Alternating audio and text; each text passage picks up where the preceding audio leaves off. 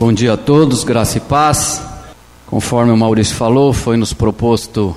Tivemos aí os últimos domingos uh, falando sobre quem somos em Deus. Quem somos em Deus como filhos, cooperadores, amigos, íntimos, vivos. E hoje eu vou compartilhar com vocês quem somos em Deus como livres. Mas antes queria pedir para você fechar teus olhos para a gente ter um momento de oração.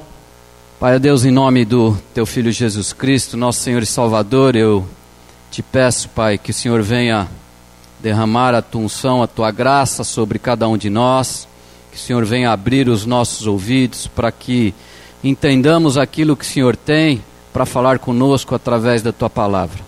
Usa-me como instrumento Teu, apesar de mim, que o Senhor possa falar o coração de cada um, Deus, que saiamos daqui transformados de maneira diferente, edificados pelo poder do teu Espírito. Dá ordem aos teus anjos, Deus, que estejam aqui e para que afastem daqui tudo que seja contrário ao Senhor. Em nome de Jesus que eu oro. Amém. Então, antes de começar, eu queria pedir perdão aos irmãos mais experientes, que nem o Maurício falou aqui, já há mais, há quase 57 anos ele já prega, não é, Maurício? Publicamente. Então, aos irmãos mais experientes, que já conhecem bem a Bíblia, já estão caminhando há muito tempo nesse, nessa jornada cristã, porque o que eu vou compartilhar com vocês pode ser que seja muito básico para aqueles que já estão há algum tempo nessa caminhada mas confesso que foi isso que Deus colocou no meu coração. Tentei mudar algumas vezes, tentei aumentar a mensagem, mas vi que não era esse o caminho e Deus confirmava. Então, só para ilustrar, eu há muito tempo atrás, né, acho que foi a segunda vez que eu entrei numa igreja, eu entrei e vi aquela banda, uma galera de cabelo compridão lá, que nem os Isau assim, e, e cantando e falando sobre o sangue do cordeiro que tinha que matar o, o cordeiro tinha que morrer e o sangue tinha que ser derramado sobre nós. E na segunda vez, confesso que por entrar numa igreja, falei: que bando de louco é esse que está querendo matar um cordeiro, que o sangue tem que derramar? E eu não entendia nada a respeito daquilo, nem imaginava qual era a diferença de Novo Testamento e Velho Testamento.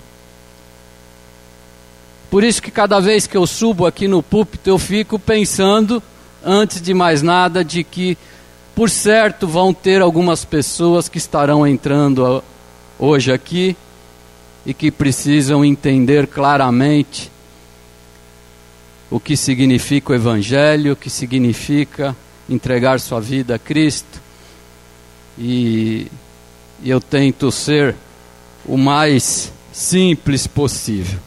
Então vou pedir para você abrir sua Bíblia no Evangelho de João, no capítulo 8, versículo, vou ler do 31 ao 36.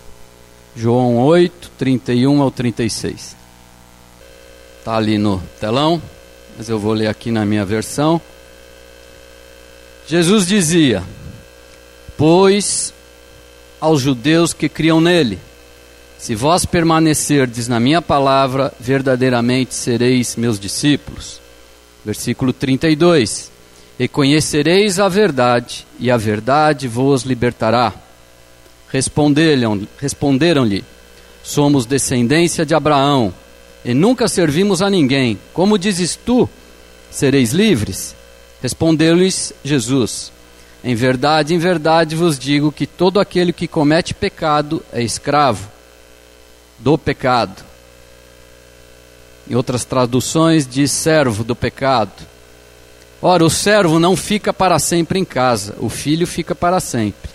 Se, pois, o filho vos libertar, verdadeiramente sereis liberto. Então, eu queria focar principalmente no versículo 32. E como eu falei, eu sempre procuro ler a Bíblia como se fosse a primeira vez, principalmente quando eu venho compartilhar uma mensagem. Então, eu leio pela primeira vez esse versículo 32: E conhecereis a verdade, a verdade vos libertará.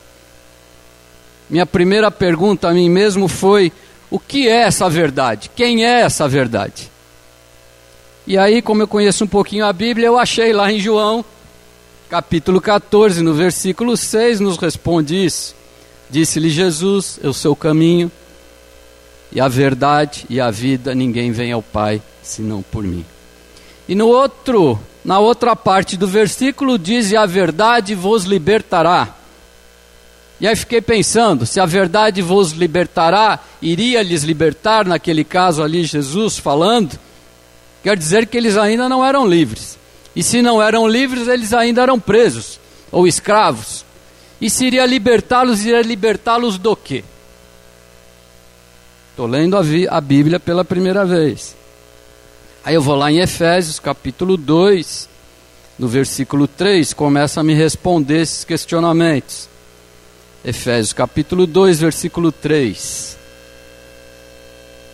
Diz assim: Entre os quais todos nós também antes andávamos nos desejos da nossa carne, fazendo a vontade da carne e dos pensamentos e éramos por natureza filhos da ira, como os, os de outros também. Reflexo do pecado, fazendo os desejos da carne, a vontade da carne. Aí nós vamos lá em Romanos capítulo 6, no versículo 22. Romanos 6, 22. Diz assim: mas agora que vocês foram libertados do pecado e se tornaram escravos de Deus, o fruto que colhem leva à santidade, e o seu fim é a vida eterna.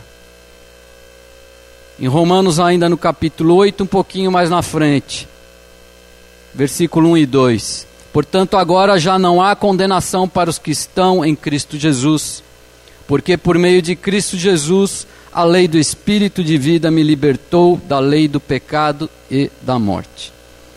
Então nos deixa claro que a verdade é Jesus e que ele nos libertou da escravidão do pecado. Então o pecado ele não somente nos separa de Deus, mas ele nos escraviza. E o versículo 36 só nos confirma isso, dizendo: Se, pois, o Filho vos libertar, verdadeiramente sereis livres livres. Então confirma que só através de Jesus Cristo seremos verdadeiramente livres. E aí a pergunta: como ele vai nos libertar deste pecado? De que maneira? Eu já entendo que Jesus é a verdade, diz que ele vai nos libertar da escravidão do pecado e de que maneira Deus planeja nos libertar desse pecado. E ele, Deus, pela sua infinita misericórdia e graça, ele nos deixa um plano para que isso aconteça, conhecido como plano da salvação. Conhecido na teologia esse tema como soteriologia, que vem sotério de salvação e logia sobre estudo. Então é o estudo da salvação, que de uma forma muito simples a gente pode dizer que salvação é o fato do homem ser salvo do poder do pecado e dos efeitos do pecado também. Mas Deus nos deixa esse plano e eu queria tentar simplificar para vocês esse plano através de alguns versículos, se você quiser anotar a sequência desses versículos e depois, posteriormente, ler novamente para ver se faz sentido isso para você. Eu juntei alguns versículos que nos explica esse plano da salvação para a gente entender como Deus como Jesus fala lá, como eu li agora há pouco, como ele iria nos libertar. Então começa lá em Romanos capítulo 3, no versículo 10. Romanos 3, versículo 10. Como está escrito: Não há um justo sequer. Depois nós vamos no versículo 23, em Romanos 3, 23. Porque não há diferença todos pecaram e foram destituídos da glória de Deus. Então aqui ele começa dizendo que todos somos pecadores, não sobra um. Não tem nenhum que tenha o privilégio de não ser pecador. Por quê? Porque que quando Adão pecou desobedecendo a Deus, ali comendo do fruto da árvore proibida, ali naquele momento o pecado entra no mundo, conhecido como pecado original, a queda do homem. A partir dali há uma separação de Deus e o homem, da sua comunhão. Herdamos a natureza pecaminosa ali de Adão e contraímos uma dívida de culpa diante de Deus e merecemos punição por isso. Tudo isso reflexo do pecado de um único homem. Lógico que teve a ajudazinha de uma da mulher ali, né? Mas a Bíblia, hein? uma abençoada que deu uma forcinha, mas a Bíblia diz que o pecado entrou por um único homem, não é? Romanos capítulo 6, se você quiser abrir ou colocar ali, você anotar, capítulo 6, versículo 23, diz assim: porque o, peca... o salário do pecado é a morte, mas o dom gratuito de Deus é a vida eterna. Por Cristo Jesus como nosso Senhor. Romanos capítulo 5, versículo 8. Romanos 5, versículo 8. Mas Deus prova o seu amor para conosco, em que Cristo morreu por nós, sendo nós ainda pecadores.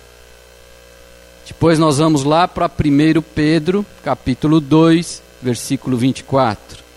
1 Pedro 2, 24. Levando ele mesmo em seu corpo os nossos pecados sobre o madeiro ou sobre a cruz, para que mortos para os pecados pudéssemos viver para a justiça, e pelas suas feridas foste sarados. Então, aqui, para que a gente fosse salvo da morte eterna de Deus, a morte eterna, Deus, pela sua infinita misericórdia e graça, Ele nos dá seu Filho para morrer ali na cruz do Calvário e de, dessa maneira nossas dívidas foram pagas, nossos pecados foram deixados ali na cruz através do derramamento de sangue de Jesus Cristo. Nós fomos lavados, a Bíblia fala, de nossos pecados. Aí em João capítulo 14, versículo 6, João 14, 6, disse-lhe Jesus: Eu sou o caminho e a verdade e a vida. Ninguém vem ao Pai senão por mim. João capítulo 1, versículo 12. Mas a, todo, a todos quanto receberam, deu-lhes o poder de serem filhos, feitos filhos de Deus, aos que creem no seu nome. E aqui deixa claro de que a única maneira de chegarmos a Deus e nos tornarmos filhos de Deus é através da fé em Jesus Cristo. É uma heresia esse ditado que a gente ouve por aí que todos são filhos de Deus. Mentira. Isso é um ensino falso. Somos criaturas de Deus. Todos somos criaturas de Deus. Mas para se tornar filhos, nós temos que crer que Jesus é o Senhor. Em Efésios capítulo 2, versículo 8 e 9. Efésios 2, versículo 8 e 9. Porque pela graça sois salvos por meio da fé, e isto não vem de vós, é dom de Deus. Não vem das obras, obras para que ninguém se glorie. Então aqui Deus nos revela de que ninguém é salvo pelo seu próprio esforço, a não ser pela fé em Jesus Cristo e através do favor imerecido de Deus, que é a graça. Nem o Papa, em toda a sua bondade, nem Madre Teresa de Calcutá, que já falecida, Deus a tenha, não tiverem Jesus Cristo como Senhor e Salvador das suas vidas, único e exclusivamente Ele, vão para o inferno. É dessa maneira. E João 3,16 é a única, é o resumo talvez do Evangelho, que diz lá, porque Deus amou o mundo de tal maneira que deu seu único filho, para que todo aquele que nele crê não pereça, mas tenha vida eterna. E ao final disso, ele nos faz um convite, nos explica tudo isso e nos faz um convite lá em Apocalipse 3, versículo 20. Eis que estou à porta e bato. Se alguém ouvir a minha voz e abrir a porta, entrarei na, em sua casa e com ele cearei e ele comigo. Então aqui ele mostra no seu plano que o evangelho está disponível para todos, sem exceção, independente de como você está ou deixa de estar, é um convite para todos. Para que crermos em Jesus e dessa maneira um dia podermos usufruir da vida eterna. Aí quando eu cheguei aqui, eu fiquei pensando que talvez minha mensagem sobre liberdade sermos livres já poderia acabar aqui. Mas fiquei também pensando qual é a ideia de liberdade, do que é ser livre nos dias de hoje, no mundo de hoje. E aí eu fui ao dicionário procurar o que é ser livre. E o dicionário me diz que é aquele que é senhor de si e de suas ações, que não é escravo de outrem. Então muitas pessoas pensam que ser livre no dia de hoje, que é fazer o que bem quiser da vida, o que bem entende. Isso significa ser livre.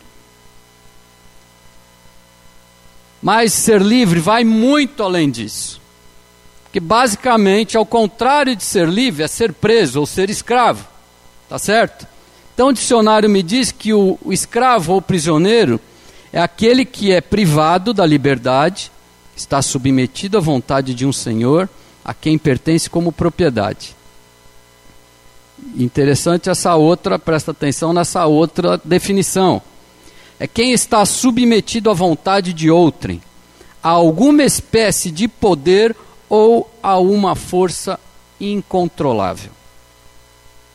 Bem a ver com que a gente com que eu estou falando aqui para vocês. Então a verdade é que ser livre não é fazer o que se quer. Ser livre no conceito cristão é você conseguir dizer não a tudo aquilo que lhe faz mal. Ser livre é ter opção, por livre e espontânea vontade, de escolher o que te faz bem ou o que te faz mal. Isso parece lógico, que a gente vai escolher só o que nos faz bem. Mas não é lógico. Não é lógico porque a dinâmica do pecado nas nossas mentes, ela não é lógica. Ela nos leva, essa dinâmica nos leva ao engano, ao sofisma, que é uma armadilha que o diabo nos coloca com cara de verdade, mas nos induz ao erro. Então não tem lógica a gente escolher, porque senão ninguém escolheria ser viciado em droga, senão ninguém escolheria é, abandonar família, ninguém escolheria trair a mulher ou o marido. Não tem lógica escolher sempre o melhor. O pecado faz isso com a nossa mente. E quem é livre sempre tem opção, sempre consegue escolher entre o bem em vez do mal. Então, ser livre é conseguir, por livre e espontânea vontade, fazer a tua escolha. E alguns pensam que a vida do crente e do cristão é uma prisão, né? É uma prisão cheia de regras, cheio de não pode isso, não pode aquilo. Mas penso que estão completamente engana enganados, porque o crente ele pode fazer tudo que todas as pessoas podem fazer. Exatamente, pode fazer tudo. O diferencial é que o cristão, ele tem condição, ele consegue dizer não ao pecado e sim para a santidade. Então, pecado, no conceito bíblico, é errar o alvo. Então, quando a gente faz a escolha que não está alinhado com a vontade de Deus, nós erramos o alvo e dessa maneira nós pecamos. Então, acertar o alvo é ter nossas escolhas e nossa vontade alinhada com a vontade de Deus. Ser livre é ter escolha. Então, se a gente parar para pensar um pouco, por que, que o cristão ele é verdadeiramente livre? É porque ao contrário daqueles que não têm Jesus como Senhor e Salvador, o cristão ele não é governado por suas livres por sua livre espontânea vontade. Ele, aliás, ele não é, ele não é governado por suas próprias vontades, não é? pelo seu próprio querer. Ele é governado pela palavra de Deus, ele é governado pelo poder do Espírito Santo que habita nele. Uma vez uma pessoa me, me confrontou dizendo: Mas Márcio, você é cristão, você é crente ou evangélico, é, vocês não podem fazer nada. Tudo é proibido, tudo tem regra. Aí eu falei para ela: Olha, a diferença não é eu poder ou não poder fazer isso ou aquilo. A diferença que tem entre nós é eu querer ou não querer fazer isso ou aquilo. E eu deixo, de fato, de fazer muitas coisas, e creio que todos nós, por amor a Deus. Eu escolho fazer algumas coisas por amor a Deus. Escolho fazer ou não fazer. Mas é o fato que a gente se depara que muitas vezes a gente quer o pior para nós mesmos e a gente nem se dá conta disso. A gente não se dá conta ou por ignorância da palavra de Deus ou por burrice mesmo. Porque o pecado ele emburrece a gente. O pecado não dá chance para a gente ser lógico e muitas vezes usar a nossa inteligência para fazermos nossas escolhas. E isso é a diferença, porque eu, sendo livre em Cristo, eu posso desobedecer todas as ordens que o pecado me dá. E essa liberdade o incrédulo não tem. Aqueles que não conhecem Jesus não têm. E ele não tem porque ele não tem Jesus como Senhor e Salvador. Não é? E aqui a gente pensando de que Jesus, ele é radical. Ou você está com Jesus ou você não está com Jesus. Ou você é amigo dele ou você é inimigo dele. Em Lucas capítulo 11, versículo 23, diz assim: Quem não é comigo é contra mim, e quem comigo não ajunta, espalha. Peguei a tradução da Bíblia a mensagem, também o mesmo versículo diz assim: Isso é guerra e não há território neutro. Se vocês não estão do meu lado, são meus inimigos. Se não ajudam, estão atrapalhando. Então, aquele que não conhece a verdade, que é Jesus, ele está dominado pelo pecado, por isso ele não consegue deixar de pecar. Ele não é livre para vencer as tentações dele, que faz parte da natureza dele, a natureza pecaminosa. Faz parte de todos nós.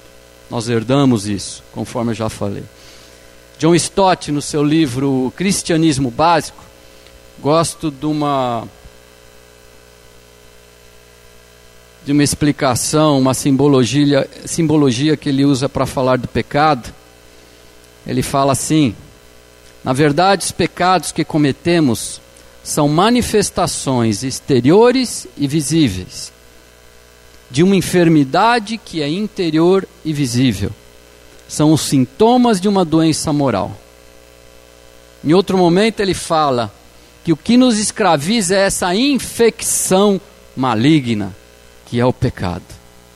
E essa infecção, cada um de nós nascemos com ela e ela vai grudar em nós até o dia que estivermos diante de Deus. Nós lutamos contra ela todo santo dia. Mas o incrédulo, ele se gaba muitas vezes dizendo que, pô, mas eu posso fazer o que eu bem entendo da minha vida. Né? O que eu bem entendo. Porém, ele não sabe de que ele é um pobre escravo submisso, fraco, subjugado às ordens do pecado. Ele não é livre para controlar suas atitudes. Ele está preso. Então, para concluir, é só aqueles que passam a ter Jesus como Senhor e Salvador das suas vidas, recebem o Espírito Santo de Deus e com ele o poder para lutar contra o pecado. E aí fica a pergunta: quem é, na verdade, verdadeiramente, quem é verdadeiramente livre? Quem é verdadeiramente livre? Outro aspecto que eu queria compartilhar com vocês, que eu pensei é até onde vai a liberdade do cristão. Até onde? O que limita essa nossa liberdade? Então, em Coríntios, 1 Coríntios capítulo 8, no versículo 9, você não precisa abrir, só vou ler um versículo. 1 Coríntios capítulo 8, versículo 9. Contudo, tenham cuidado para que o exercício da liberdade de vocês não se torne uma pedra de tropeço para os fracos. Então, nesse contexto de 1 Coríntios capítulo 8, Paulo aconselha aqueles que são mais experientes na fé, que conhecem, já andaram há mais tempo, aconselha como eles devem cuidar dos seus irmãos mais com a consciência mais frágeis e aqueles que estão chegando à igreja cheia de, de dúvidas, cheio de religiosidade na cabeça, muitas coisas daquilo pode, não pode, que vem da religiosidade, não tem nada a ver com o evangelho, aliás, o religioso é expert nisso, é criar regras de que não estão na palavra de Deus, de que Deus não mandou fazer, mas o religioso é, é, é, cria. Adoro Jesus nessa parte que eu me identifico demais com ele. Tolerância zero com religioso. Zero. 1 Coríntios capítulo 10 diz assim: 23, versículo 23. Todas as coisas são lícitas, mas nem todas convêm. Todas são lícitas, mas nem todas edificam. Todas as coisas me são lícitas, mas eu não me deixarei dominar por nenhuma delas. Gálatas capítulo 5, versículo 13. Porque vós, irmãos, fosse, fostes chamados à liberdade. Não useis então da liberdade para dar ocasião à carne, mas servi-vos uns aos outros pelo amor.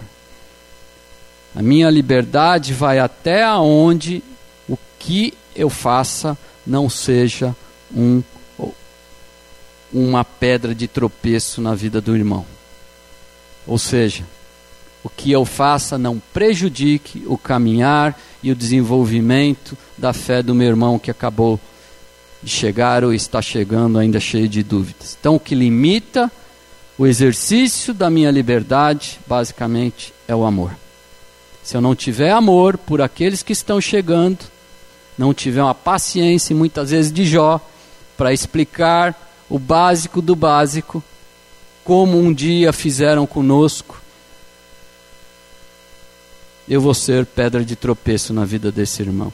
Então você, o mais experiente, o que conhece bem a Bíblia e já caminha há muito tempo, você tem sim responsabilidade sobre a vida desse irmão que está começando a sua carreira cristã. Você tem responsabilidade sim. E no nosso dia a dia, que eu gosto muito de usar o Evangelho de maneira prática na minha vida, porque senão fica uma coisa etérea, a gente só ouve na igreja e chega na rua, no nosso dia a dia, esquecemos de tudo. Mas evangelho, antes de mais nada, tem que ser prático nas nossas vidas e eu tenho o hábito de fazer algumas perguntas para mim, mesmo no meu dia a dia. Já compartilhei isso anteriormente, mas uma das primeiras que eu sempre faço é: como Jesus agiria? O que Jesus faria nessa situação? E essa pergunta, ela sempre vai me gerar uma perspectiva diferente da maneira como eu costumo lidar com algumas situações. Ela me confronta. Ela me confronta. Como Jesus será que agiria nessa reunião que eu tenho vontade de dar um soco na cara do outro que está do lado de lá da, da mesa? Que vontade que eu tenho de esganar um ou outro, mas como Jesus faria? O que Jesus faria? Aquela vontade que você tem que sair, de sair gritando com todo mundo.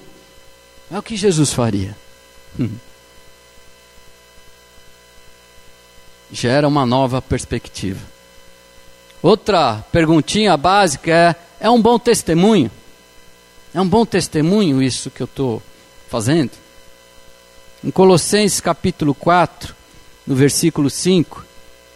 Colossenses 4, no versículo 5, diz, na nova versão internacional: Sejam sábios no procedimento para com os de fora, aproveitem ao máximo todas as oportunidades.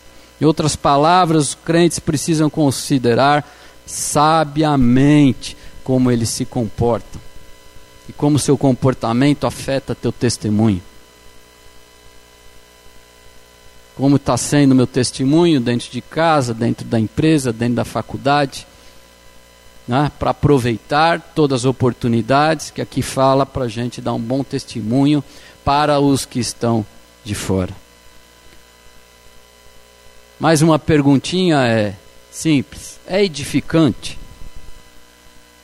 O que eu estou fazendo ou vou fazer vai edificar minha vida? Vai edificar a vida do meu irmão? Vai edificar aqueles que estão ao meu derredor? Mais uma vez, lendo 1 Coríntios 10, 23. Todas as coisas são lícitas, mas nem todas convêm. Todas são lícitas, mas nem todas edificam. E a última perguntinha, já encerrando: é algo que glorifica a Deus? É algo que glorifica a Deus? 1 Coríntios capítulo 10, versículo 31, nos exorta sobre isso.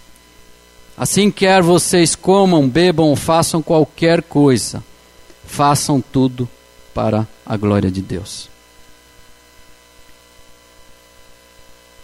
Queria pedir para você ficar de pé, para que a gente estivesse orando.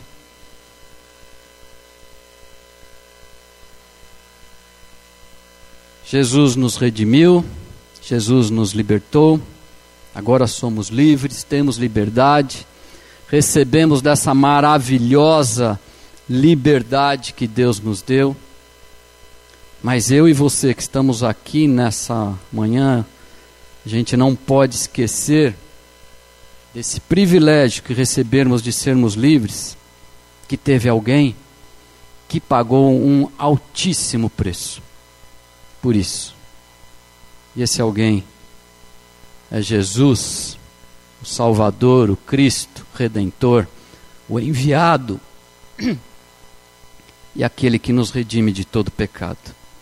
Não se tem notícia na história da humanidade de maior prova de amor de que a gente ouviu e sabe ali na cruz do Calvário. Não existe maior prova de amor que a história já se deu conta. Porque Deus amou o mundo de tal maneira que Deus o seu, deu o seu Filho único, unigênito, para que todo aquele que nele crê não pereça, mas tenha vida eterna. Então eu queria que você fechasse teus olhos e pensasse lá no íntimo do seu coração, querido irmão, irmã, qual é a sua prisão? Talvez você esteja ainda preso. Talvez alguns ainda aqui, algumas pessoas não tenham essa liberdade que só Jesus pode dar. Por isso eu queria lhe fazer um convite.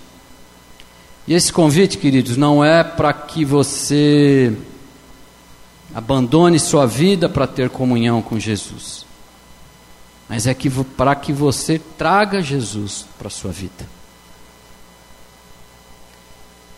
E a Bíblia me fala, depois de esclarecer todo aquele plano da salvação, pela infinita misericórdia e graça e amor de Deus, que nos alcançou.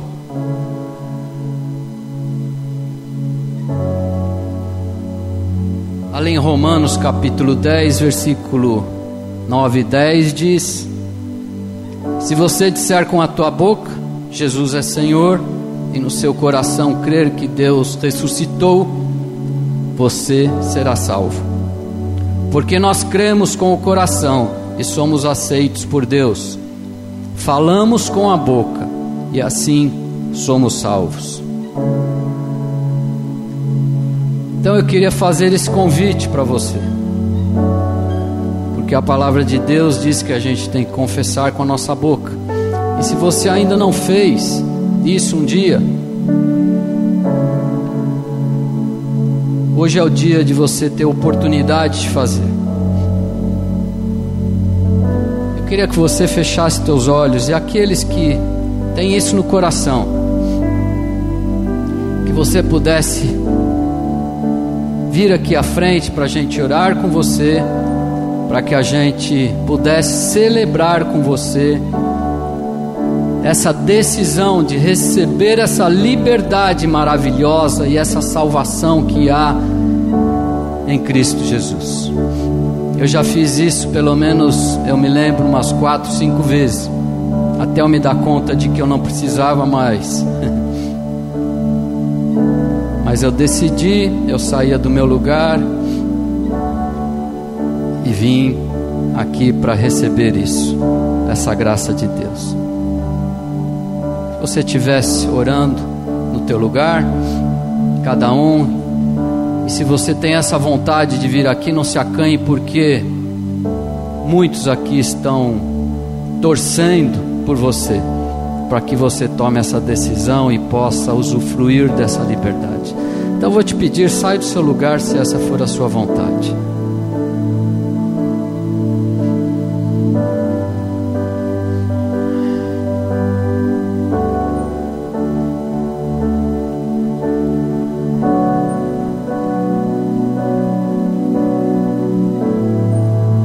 Ninguém,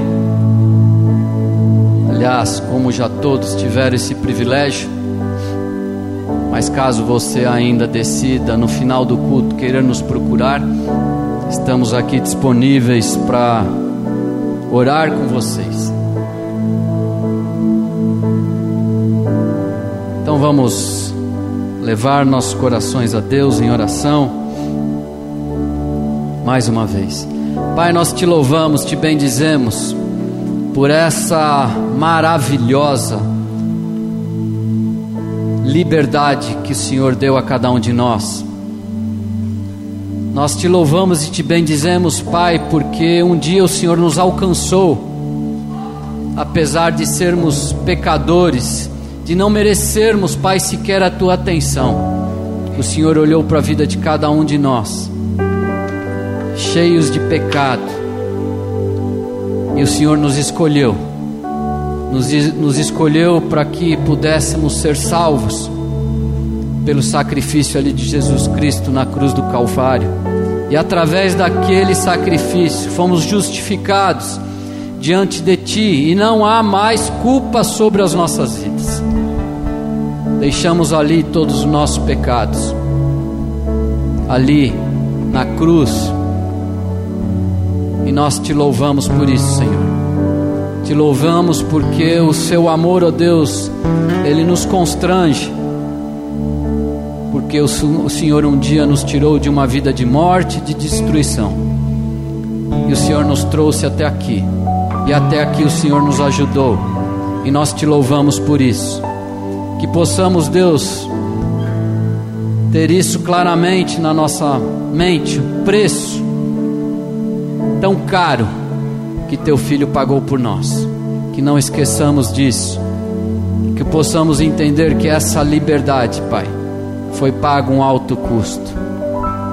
Que nós façamos, Pai, uso dessa liberdade de maneira responsável, de maneira que não venhamos envergonhar o teu nome. E que o Senhor nos ajude no nosso dia a dia, Pai, nessa luta contra essa infecção maligna tomou as nossas vidas e que possamos lutar contra ela, fortalecidos pelo poder do Teu Espírito Santo que habita em nós. Nós te louvamos e te bendizemos, Senhor, e agradecemos por tudo, em nome do Senhor Jesus. Amém.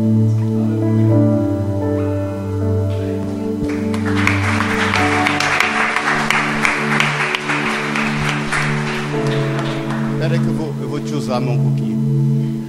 É, quem crê que o Senhor te libertou? Diga amém. Você crê que Jesus te libertou, que você é livre em Jesus? Crê mesmo? Então respira fundo aí.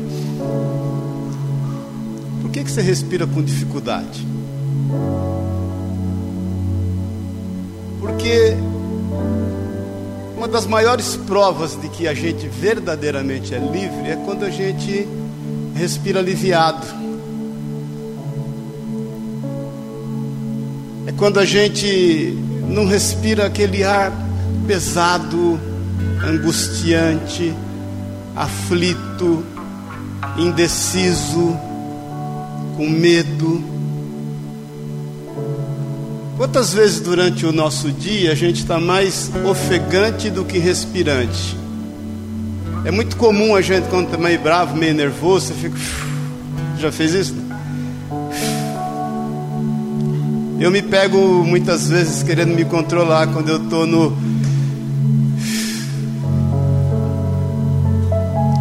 Quem já andou de avião aqui? Diga amém, lembra? O que, que é uma das Aliás, o Xaxá eu quero usar também hoje aqui. Vem cá, o Xaxá. Vou usar, porque ele foi comissário de bordo e piloto de avião. Mas vou usar os dois aqui já já para falar sobre essa liberdade, que é a segunda coisa. É... A aeromoça fala que se ocorrer algum problema na aeronave, lembra disso? Vai ter. Aí vai cair aquela máscara de. Para você res. E o que, que fala? Qual é a primeira instrução? Quer, quer fazer sair da porta? Aquela. É, ponha sobre você primeiro e depois sobre a pessoa que estiver ao lado. Porque só quem respira livre e que sabe que é livre pode gerar liberdade para quem está do lado. E por que, que eu trouxe o Xaxá aqui junto com o Márcio? O Xaxá eu conheci em 1976. Eu tinha 15 anos. O primeiro porre que eu tomei na minha vida foi na casa dele, num baile fantasia. E a gente virou meio companheiro de crime, porque dos dois um não dava um, né? E eu, eu tinha um tio que tinha uma casa no, ali no litoral sul, em Solemar. A gente ia para lá, imagina, né? Com 15, 16 anos de idade. Com 17 eu me converti. E me tornei livre comecei a respirar livre. Tudo que o Márcio leu aqui na Bíblia, cumpriu na minha vida. E a primeira coisa que quando a gente é livre, a gente quer trazer a liberdade àqueles que não são. E comecei a orar por esse, né? Por esse, por esse. E e através do Xaxá, eu conheci o Márcio em 89. Passaram uns anos, eu conheci a Sueli, depois namorando com a Sueli, a gente tinha uma amiga em comum e que a gente queria arrumar um namorado para ela. Aí, né? Que Deus tivesse misericórdia dela, acabou não acontecendo. Deus honrou ela, né, que chachá, porque e e aí a gente saiu, marcou um jantar, só para você entender o que é a proporção de liberdade marcou um jantar para o Xaxá conhecer a Carmen, que hoje mora em Barcelona, em Valência. E, e nesse jantar, o Xaxá era amigo do Márcio, levou o Márcio. E a gente então descobriu, né? Descobriu não, a Sueli lembrou, a Sueli fez faculdade com o Márcio. Mas era o Márcio num canto, no norte, e a Sueli no sul, não tinham lá muita né, amizade, tudo. Aí eu, quando vi o Márcio, apaixonei nele. Falei, ué, esse cara precisa ser livre junto com a Márcia. E nós íamos comer, jantar, e fiquei muito amigo dele também, e orando pelo Xaxá. E quanto mais eu orava pelo Xaxá, mais escravo ele ficava, pior ele andava. Tranqueira, todo purinha. E ele me chamava de Tintones, porque ele falava assim: Ô Maurício, eu quero ir lá na igreja passar a sacolinha. E esse aqui é, o Tim Tones era um quadro do Chico Anísio, para quem não lembra, embasado no Jim Jones, um cara que suicidou e fez suicidar um monte de gente junto. E esse aqui na minha captura junto, ele falava assim, ó, oh, Maurício, eu só vou lá na igreja o dia que eu puder passar a sacolinha. Porque ele era muito né, materialista, o Márcio era um tanto quanto materialista. Irmãos, E o Márcio, ele, ele embora a gente tenha a mesma idade, ele está mais arrumadinho, né? Aí ele, ele, ele era faixa preta de karatê, e eu ia ver filme do Van Damme, a gente assistia aquele quadro na Record filme. É, e quanto mais eu orava por eles, eu e a Sueli, eu pensava assim: mais escravos eles estão, não é possível.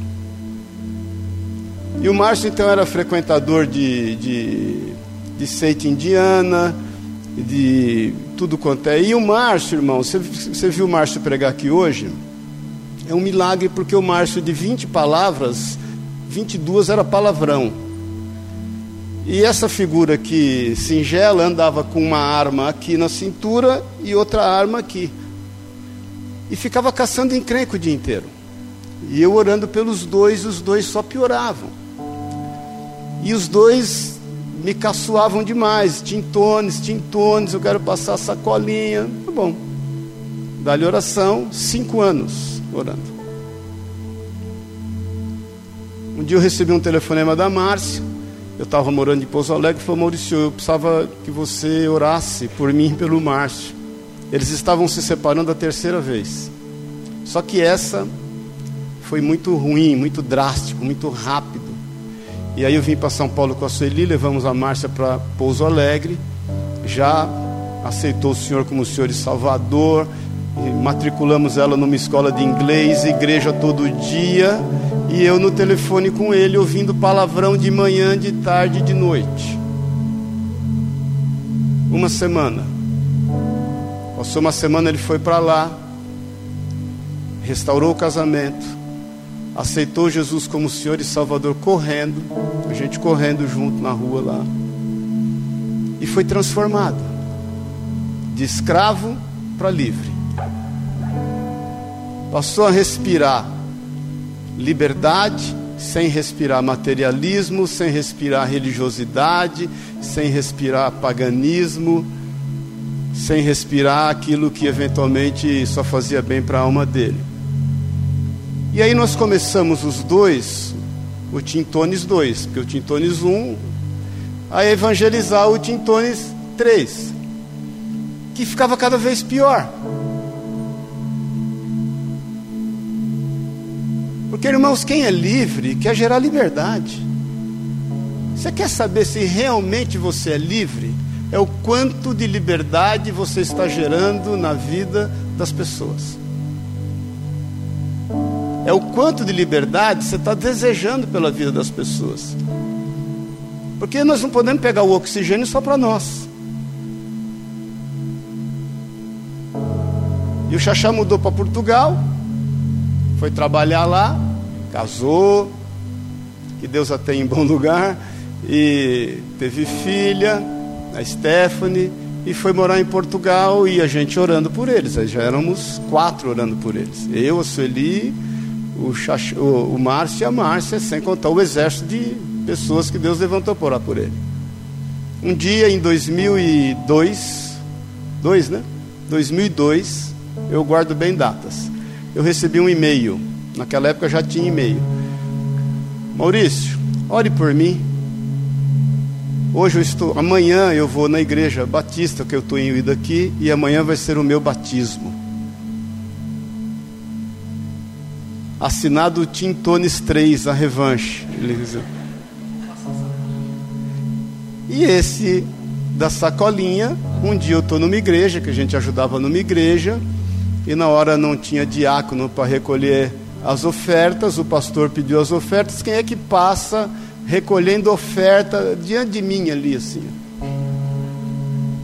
Aí eu olhei bem para ele e falei: Deus é bom, Deus é fiel. Que liberdade, querido, você tem respirado? E que liberdade você tem crido? Você tem crido numa liberdade que gera liberdade ou você tem crido só numa liberdade teológica? A liberdade em Jesus é para ser vivida e é para ser proclamada e é para ser crida. Irmãos, eu estou assim, não, não por acaso está os dois aqui, e o Márcio não por acaso está pregando hoje, era para ele pregar outro dia, e ele veio desmarcando, e aí eu pregando, aí eu já demos uma alterada, e eu fazia, eu fiz questão que ele pregasse sobre essa palavra de ser livre, porque eu conheço o testemunho dele e da Márcia, do quão escravo eles eram, de tantas coisas. E não por acaso o Xaxá veio hoje aqui, que ele tem uma mãe já enferma e por muitas vezes ele não vem, que tem que ficar cuidando da mãe. Qual é a liberdade que nós temos vivido? Você acha mesmo que aqueles que você ama não vão ser livres? Você acha mesmo que aqueles a quem você tem é, dedicado a sua oração não vão alcançar a liberdade? Que Jesus é esse que a gente crê? Mas fez o apelo, ninguém veio aqui, glória a Deus, é porque todo mundo já é, né? É cristão e entende que o Senhor é Senhor da sua vida e já te deu liberdade, mas sabe onde vai ser o, o, o, o testificar dessa liberdade nossa? O quanto de liberdade nós vamos gerar. A minha cunhada que hoje é pastora em Minas, em Pouso Alegre, na igreja que nós plantamos a primeira igreja, ela e o meu cunhado, nós oramos 14 anos por eles. Hoje eles são livres. Então há em você um poder de liberdade dado pelo Senhor. E eu quero te desafiar nessa manhã a respirar liberdade. Porque talvez você ainda esteja final de ano, né? Muito trabalho, muita coisa aconteceu, boa e ruim. E talvez você esteja chegando no final de ano respirando com pouca liberdade. Você vai sair daqui hoje respirando liberdade em nome de Jesus, a ponto de você gerar liberdade lá fora. E por mais desafiador que seja, você pode ter certeza, o Senhor vai cumprir a sua palavra, vai cumprir o seu papel e vai salvar aqueles que te são importantes. Não desista. Pode piorar, é sintomático, mas não quer dizer que não vá ter solução. O Senhor é um Senhor de milagres. Por isso que a Bíblia diz em João 3,16: E todo aquele que nele crê, todo. Então tenha certeza e as pessoas só vão crer quando a palavra de Deus diz: Como crerão se não tiver quem fale? Elas vão crer a partir da sua vida. Amém, querido? Então, mais uma vez, feche seus olhos na liberdade e respira fundo. E faça uma pergunta para si mesmo: Eu estou respirando com liberdade? Eu estou respirando como o Senhor quer que eu respire? Ou está difícil puxar o ar? Eu estou mais ofegante do que respirando. Está difícil eu respirar paz, tranquilidade, salvação, alegria, amor, o fruto do Espírito. Eu quero que em nome de Jesus você respire liberdade essa manhã. Você é livre, é para a liberdade que Jesus Cristo te libertou. Se tem uma coisa que Jesus pregou é liberdade. Libertou o seu povo da sua religiosidade, mas eles não quiseram, muitos não creram. Ele levantou para si um povo, que é você, que sou eu, somos nós, para que verdadeiramente livres possamos respirar com liberdade num mundo que constantemente quer nos sufocar. Respiramos com liberdade em circunstâncias que constantemente querem nos tirar o ar, querem nos roubar o poder de respirar essa liberdade. Mas eu quero declarar que isso está sobre a tua vida em nome de Jesus. E eu quero declarar que, da mesma forma que você vai respirar liberdade, você vai gerar liberdade para aqueles que estão ao teu redor. Em nome de Jesus, Pai querido, no teu santo nome. Rebassúria canta rabalás. Eu quero repreender em nome na autoridade de Jesus Cristo todo espírito de nosferato, aquele que quer sufocar aquele que quer nos roubar o ar, aquele que quer tirar de nós a liberdade de respirar, Senhor, e respirar a paz que excede todo entendimento. Eu repreendo em nome de Jesus Cristo todo respirar de aflição, todo respirar de medo, todo respirar de insegurança, todo e qualquer respirar que não procede de ti, em nome de Jesus, nós somos livres. Eu repreendo na autoridade do nome de Jesus Cristo tudo que não é teu tudo que não pertence a ti, que queira nos impedir de respirar crendo naquilo que o Senhor tem para nós e na liberdade que só o Senhor pode nos dar. na liberdade que só no teu nome, Jesus, é possível na autoridade do teu santo nome, não só, Senhor, nós que estamos aqui, mas aqueles que nos veem agora, em nome de Jesus, seja livre, seja livre agora, na autoridade do nome de Jesus Cristo, de todo respirar de dúvida, de medo, de insatisfação, de insegurança, em nome de Jesus, seja livre e gere liberdade àqueles que estão ao teu redor. Não desista de nenhum deles. Não abra mão daqueles que são importantes. Não abra mão daqueles que o Senhor tem colocado ao teu lado, para aqueles que para que eles alcancem na autoridade do nome de Jesus a genuína e verdadeira liberdade. Nós somos livres. Seja livre para viver o melhor desta terra. Seja livre para ser convicto que você pode falar do nome do Senhor com autoridade e poder. Seja livre para ser bem-sucedido naquilo que você colocar as suas mãos. Seja livre para viver os sonhos de Deus na tua vida. Seja livre para ter uma família abençoada em torno da palavra de Deus. Seja livre para proclamar desta justiça e dessa verdade, sem que ao menos você tenha que abrir os lábios, só o teu respirar vai falar por ti.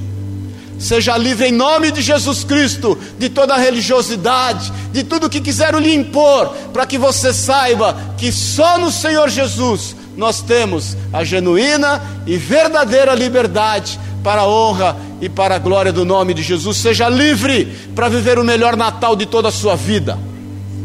Seja livre para viver o melhor ano de toda a sua vida nesse próximo ano e que os anos que virão sejam melhores até a volta e a consumação de todas as coisas na vinda do Senhor. Em nome de Jesus, creia que você é livre para entrar e para sair pela liberdade que te é dado pelo poderoso nome e no sangue de Jesus o Senhor. Seja livre em nome de Jesus.